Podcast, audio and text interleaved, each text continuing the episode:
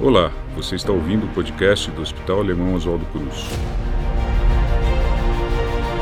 Dicas e orientações de saúde com os nossos especialistas para o seu bem-estar.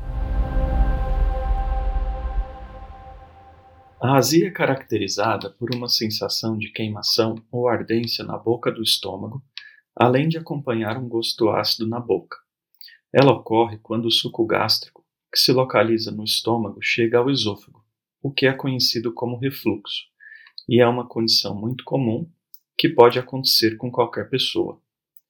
Ela ocorre por uma falha no funcionamento do esfíncter esofágico inferior, uma válvula que controla a passagem dos alimentos do esôfago para o estômago. Algumas de suas principais causas são uma alimentação farta ou rica em gorduras. Por que temos azia?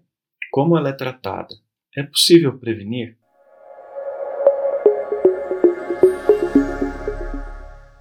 Eu sou o Dr. Iron Pires de Abreu Neto, cirurgião do aparelho digestivo do Hospital Alemão Oswaldo Cruz, e no episódio de hoje vou falar um pouco mais sobre a azia. Vamos lá?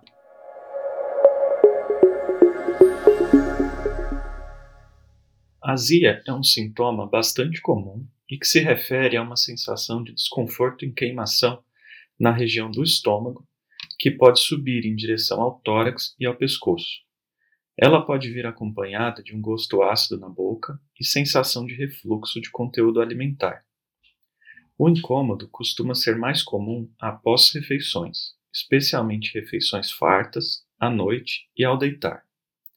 A sensação de azia eventual é comum e pode estar relacionada à ingesta alimentar inadequada ocasional, por exemplo, quando exageramos em comidas pesadas ou bebidas alcoólicas. Nesses casos, a maioria das pessoas consegue lidar com os sintomas com simples ajustes de hábitos, sem a necessidade de medicamentos. Quando a azia é persistente e interfere na rotina da pessoa, é hora de procurar um médico.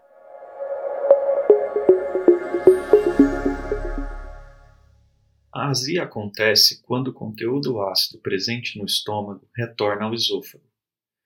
No processo normal de digestão, o alimento, depois de ser engolido, desce pelo esôfago até o estômago e depois segue para o intestino delgado.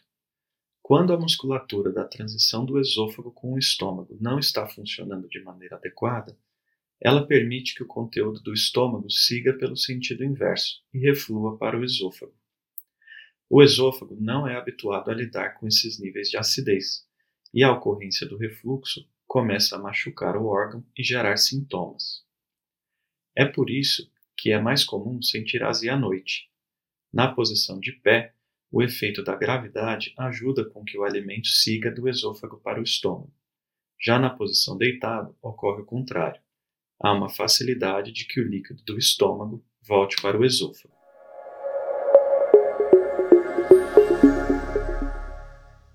Alguns tipos de comidas ou bebidas podem predispor à ocorrência do refluxo.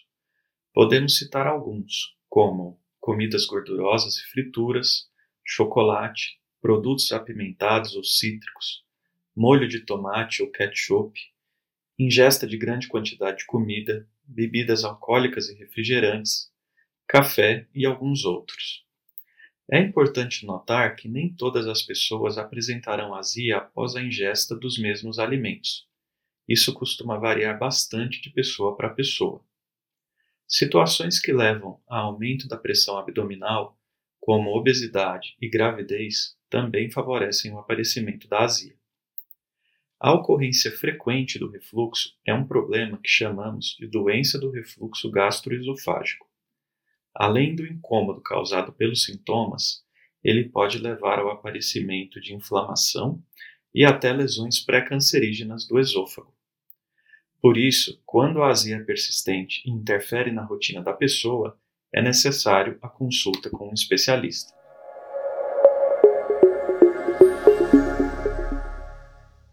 Durante a avaliação médica, é possível que o diagnóstico de doença do refluxo gastroesofágico possa ser feito baseado apenas na análise dos sintomas, sem a necessidade de exames.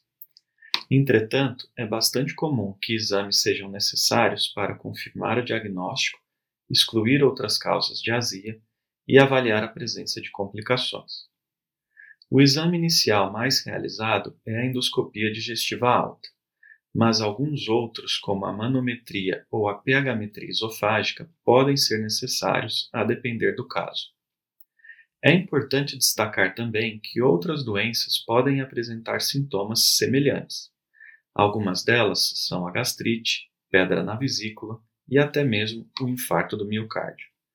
Daí a importância de se procurar um médico quando os sintomas são recorrentes ou muito intensos.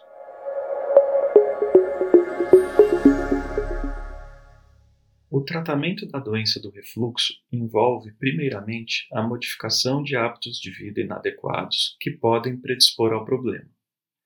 Aliado a isso, e a depender da severidade do quadro, pode ser necessário o uso de medicamentos. Eles têm o efeito principal de bloquear a produção de ácido pelo estômago, neutralizando o refluxo. Em casos selecionados, o tratamento cirúrgico também pode ser considerado. Nele, o cirurgião realiza um tipo de reforço na transição do esôfago para o estômago, na tentativa de impedir o refluxo. Damos o nome de válvula antirrefluxo a esse procedimento. Na tentativa de evitar o aparecimento do refluxo e azia, recomendamos sempre manter uma dieta balanceada, evitar o consumo de álcool em excesso e o tabagismo, praticar atividades físicas regulares e manter o peso adequado. No Centro de Aparelho Digestivo do Hospital Alemão Oswaldo Cruz, contamos com gastroenterologistas e cirurgiões do aparelho digestivo amplamente habilitados para lidar com essa situação.